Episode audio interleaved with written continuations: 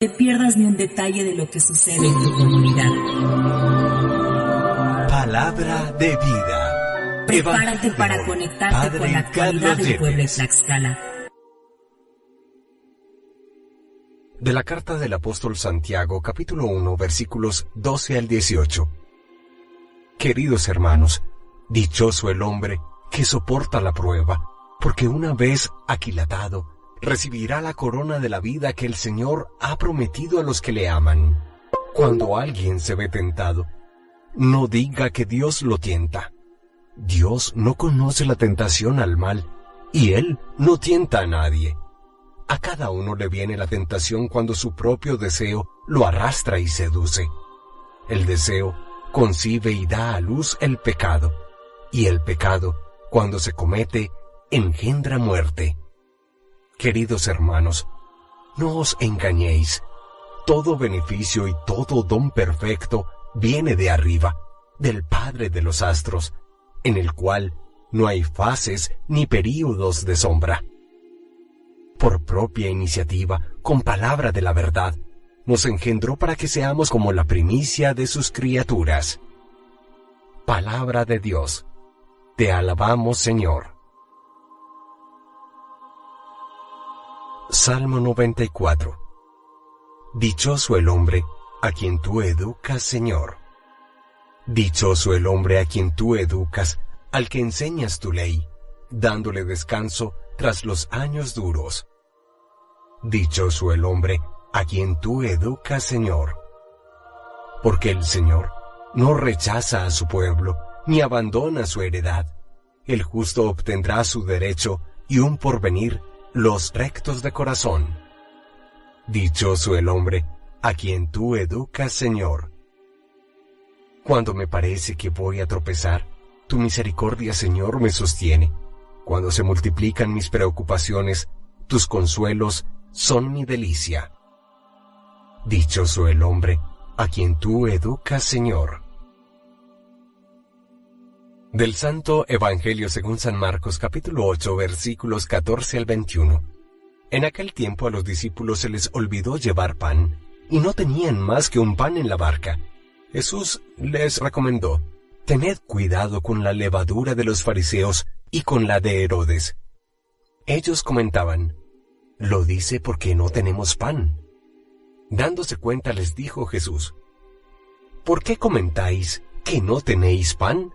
¿No acabáis de entender? ¿Tan torpes sois? ¿Para qué os sirven los ojos si no veis y los oídos si no oís?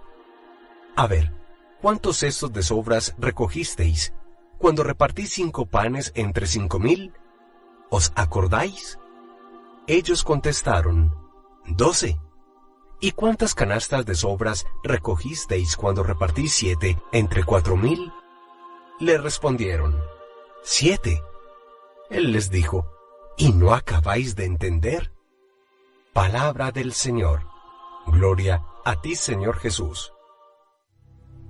La primera lectura tomada de la carta del apóstol Santiago, en el capítulo 1, Dios llama bienaventurado al hombre que es capaz de soportar la prueba y si sale airoso recibirá la corona de la vida que el mismo Señor ha prometido a aquellos que lo aman.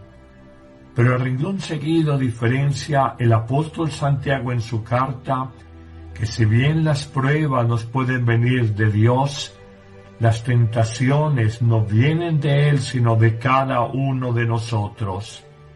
Y de manera enfática afirmará, si alguien se ve tentado, que no diga que es Dios quien me tienta, pues Dios no tienta a nadie.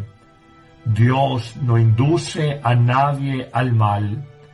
En una clara intuición psicológica y antropológica, señala tres etapas de la tentación del camino al mal por el que pasamos todos los seres humanos.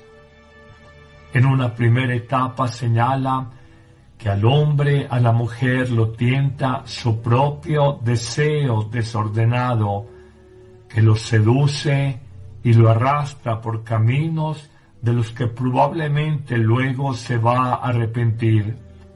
Es la primera etapa, la seducción en el mundo de la imaginación, de los pensamientos, en el mundo emocional, de alguna emoción personal que te promete una falsa felicidad, una falsa gratificación o satisfacción.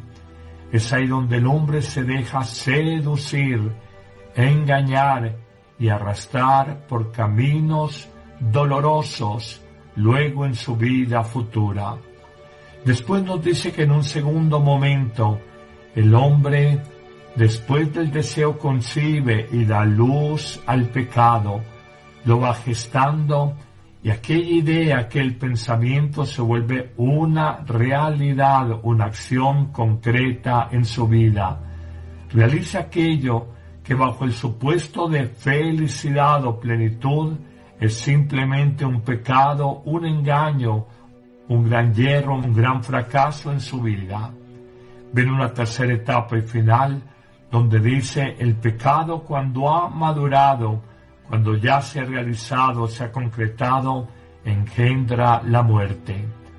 No hablamos claramente de la muerte biológica entendida como cesación de las funciones cerebrales, de las funciones de respiración, de las funciones del corazón.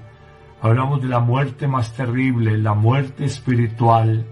Hemos sentido todos cuando pecamos, donde experimentamos una gran tristeza, un vacío interior, una ruptura con los demás e incluso una ruptura con nosotros mismos un sinsentido y un tedio de la vida.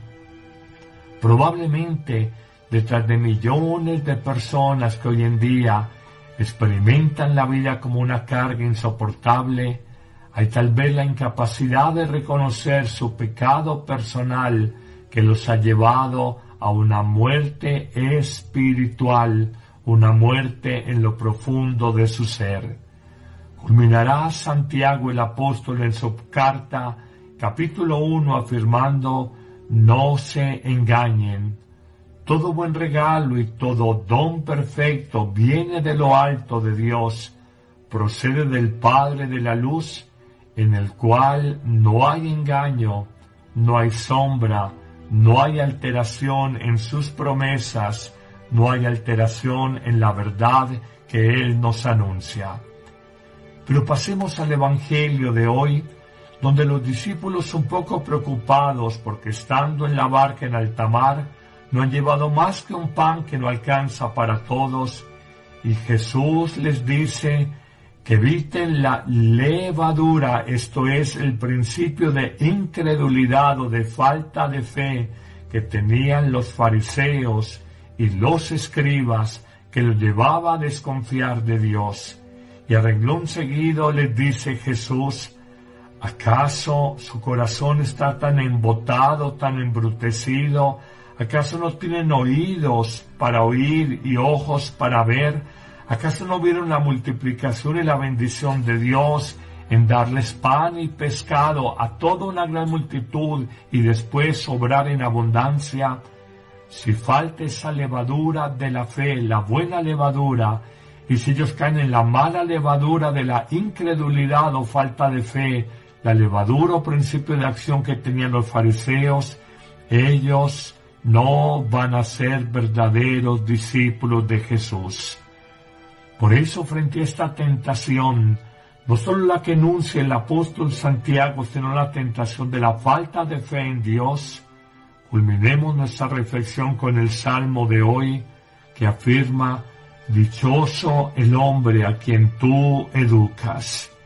Y digamos desde el fondo del corazón y el espíritu orante, pidiendo sabiduría para distinguir el bien del mal, para vencer las pruebas que pueden venir de Dios y sobre todo superar las tentaciones que vienen de nuestro deseo desordenado y digamos, dichoso el hombre a quien tú educas, al que enseñas en tu ley, dándole descanso tras los años difíciles, porque el Señor no rechaza a su pueblo, ni abandona su heredad.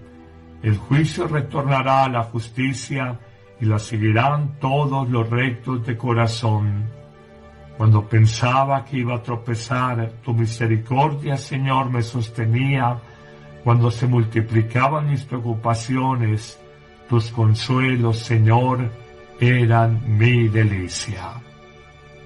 Piénsalo, pide sabiduría al Señor, saber discernir, para saber actuar bien en momentos de prueba y de tentación. Que el Señor te bendiga con su luz y su discernimiento en el nombre del Padre y del Hijo y del Espíritu Santo. Amén. La Eucaristía es el principio y culmen de la vida cristiana. La Eucaristía es la oración más alta a Dios, la acción de gracias más sublime el sacrificio pascual de Cristo que se ofrece por nosotros ante el Padre y se dona en el pan de vida que comemos. No hay verdadero y profundo encuentro con Cristo, sino en la Eucaristía de cada día. Vívela diariamente en tu parroquia y si no puedes asistir, celébrala con nosotros en YouTube y Facebook Live con el Padre Carlos Yepes y el equipo de sacerdotes que apoyan a Amén Comunicaciones. Te esperamos todos los martes, jueves, viernes y domingo. La iglesia hace la Eucaristía y la Eucaristía hace a la iglesia.